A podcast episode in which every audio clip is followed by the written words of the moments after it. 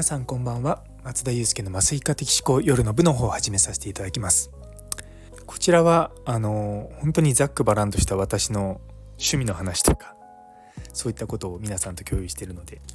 あまりこう構えずに聞いていただければなと思います。で実はですね今日あのうちの、まあ、同僚が夏休み取っててその代わりに普段彼が行っているクリニックのお手伝いに行行ったんですね。えっ、と熊谷埼玉県の熊谷市ってあのよくニュースで出るめちゃめちゃ暑いって毎年出るようなあの熊谷にある鮫島ボンディングクリニックっていうところなんですね。で実はそこのあの院長先生のご子息が普段私が働いている埼玉医大の産婦人科の先生なんですね。なんで普段から一緒に働いてるんですけど彼のまあ実家の病院のところに、まあ、うちの若い先生が行っているっていう形でなんですよ。でいやもともとね彼がそういったのそこのね後継ぎだっていうことは知ってたはいたんですけども初めて僕もそこに足踏み入れたんですね。で以前あの鹿児島の中村レディースクリニックっていうところにお手伝い行った時もそうだったんですけどもやっぱり産婦人科のこうクリニックで開業されてるところってすごくこう何て言うのかなこうエネルギーがこう溢れてるような感じがするんですよ。どうしても普段僕ら病院で働いてると基本病気の方をたくさん見るので、まあ、病院があんまり活気づいてるってないじゃないですか。でもそういった、まあ、個人のレディースクリニックとか、まあ、基本的にこう出産とか妊娠とかそういったことがメインのイベントになってくるんでやっぱりこう全体として柔らかいんですよね。私すごく居心地いいなと思っていやいや本当に好きなんですよ。やっぱりこう普段、まあ、麻酔科って結構緊張する場面もあるのでこうなんか和やかな雰囲気の中で仕事をする別にそのずっと和やかなわけではないしもちろん緊張するところとかしっかり気を入れるところはあるんですけれども結構こう生まれた赤ちゃんを見にね子供が見にねお父さんに連れられてきたりとかする姿がチラチラとこう見たりとかするとあいいなと思うんですよね。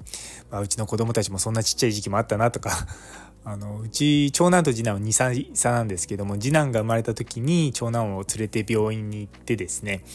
でその時長男がこう次男を抱っこしてる写真が今も残ってるんですけどもなんかそう2歳前ぐらいだった長男がなんか抱っこしたいみたいなこと言うからね、こっちもおっかなびっくりこうね抱っこさせるみたいなことを今でもこう覚えてるなっていうのをこう思い出すんですよね。で実はその鮫島ボンディングっていうのは鮫島っていうのはそこの鮫島先生っていう名前なんですけどもボンディングっていうのはあのボンドあの接着剤と同じですよねお母さんと赤ちゃんのこうつながりっていう意味なんですよね。でよくマターナルフィネオネータルボンディングとかマターナルベイビーボンディングって言っていわゆる本当に赤ちゃんと子供のまあつながりとか絆とかそういったところにをこう名前につけるクリニックなんですよね。あの私もホームページ何回か見たことがあるのと実はあの今の院長先生とかもすごくこう母乳育児とかあの妊婦さん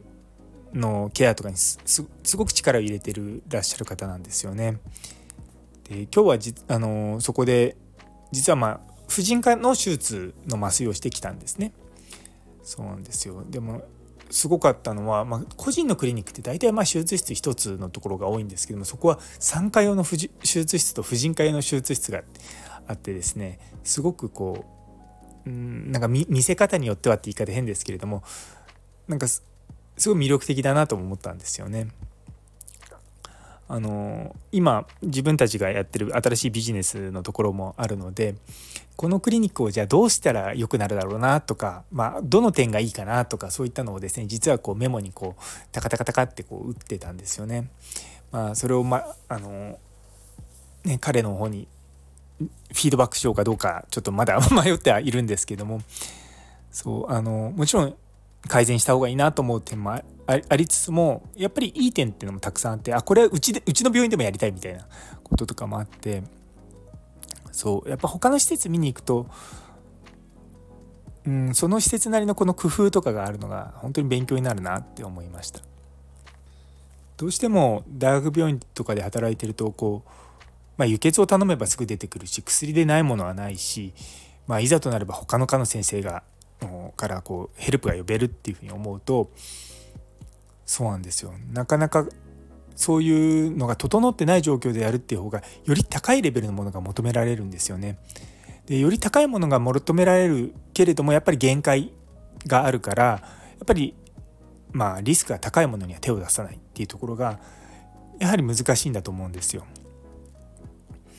っぱりそういった判断をするとかそういったことも含めて、まあ、ぱり開業の先生方って非常にたくさんリスクを取っていらっしゃるんですよね。いやそれって本当に僕もその開業の先生たちとやっぱりちゃんと付き合うちゃんと付き合うって言い方ないんですけど今までこのカナダから帰ってくるまでは基本的に学会場とかで、ま、ディスカッションはあってもその先生たちとご飯に行ったりとか、まあ、パーソナルなこう会話をしたりとかってあんまなかったんですよね。でもやっぱりうんそういったところにしっかり話を聞きに行くとやっぱりそのクリニックはクリニックのまあ悩みがあってでその中で頑張ってるでそこで働いてるスタッフとかも、まあ、いろんなことをやりながら頑張ってらっしゃるっていうのを思うとやっぱり学会のこう壇上で上から意見を言うようなことをしてるだけじゃダメだなっていうのは本当に最近よく思います。いやそういうのもですね改めてこう思いました。またねそういうまだ、ね、実際にあのうちまだクライアントさんがいないので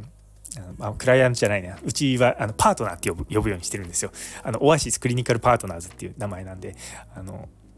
そうなんです依頼人はパートナーなんですよ。そういう、まあ、理念のもとやっていこうと思うんでねいやどうなることやらと思いながらもやっぱりこういきなり会ってねすぐにコンサルティングみたいな話もねなかなか、まあ、しづらいっていうのもあるしやっぱり相手との長く付き合っていきたいなっていうのは僕の中ではあるし、まあ、逆にそんなにたくさんできないんですよ。僕らもどうしても元の仕事があるので。その中でやっぱりこう僕らの理念にもこう共感してもらえるようなまあ、いいクライアントさんを見つけていきたいなと。またクライアントって言っちゃった。ごめんなさい。そうそうそうなんですよ。いいパートナーさんをね見つけていきたいなと思ってやっていこうかなと思ってます。というところで、え最後まで聞いてくださってありがとうございます。今日という一日が皆様にとって素敵な一日になりますように。それではまた明日。